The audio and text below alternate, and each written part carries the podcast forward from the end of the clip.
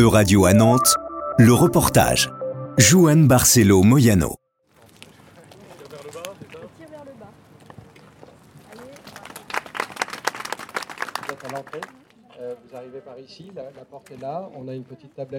Pouvoir... On a tiré la voile et on découvre une chambre studio préfabriquée. Ce n'est qu'un module pour l'instant, mais le reste ne va pas tarder. Au printemps 2023, ce parking vide au quartier du Petit Port à Nantes devrait devenir une résidence sociale pour 100 personnes, notamment des réfugiés et des jeunes actifs.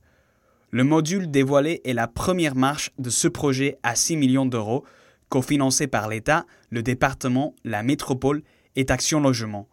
Pour les résidents, ce loyer social sera aussi la première marche pour une vie pleine à Nantes. Le projet, bah, il est né hein, de la nécessité de trouver des euh, solutions d'hébergement euh, pour des personnes qui ont du mal à accéder au logement, dont les jeunes et dont les personnes réfugiées, euh, parce qu'on sait que les critères sont assez exigeants pour pouvoir accéder à un logement privé, et on connaît la saturation du logement social. Donc l'idée, c'est de proposer un hébergement temporaire qui permette de fluidifier les sorties du dispositif national d'accueil on écoutait Fabien Béliard, directeur d'Aurore en Loire-Atlantique.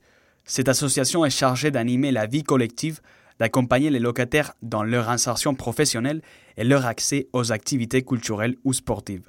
C'est donc une période de transition vers un logement autonome, pas facile dans une ville à la mobilier tendue, comme l'explique François Prochasson, vice-président de Nantes Métropole.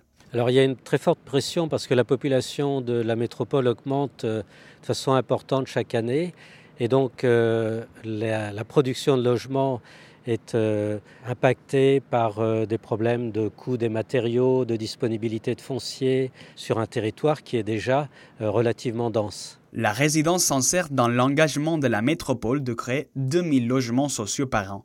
L'urgence politique explique aussi le choix architectural pour la résidence. Il s'agit d'une structure modulaire et réversible, construite en usine et montée après sur place. Un modèle peu connu en France, mais déjà utilisé pour l'accueil des réfugiés dans d'autres pays.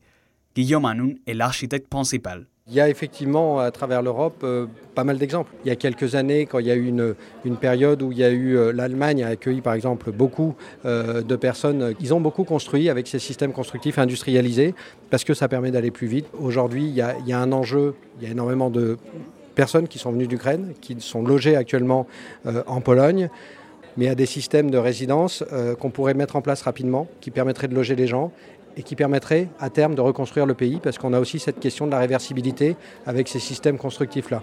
Actuellement, les centres d'accueil à Nantes abritent plus de 300 réfugiés. Expérimental mais nécessaire, la future résidence devrait leur donner l'opportunité de démarrer leur intégration en France. C'était un reportage de radio à Nantes, à retrouver sur euradio.fr.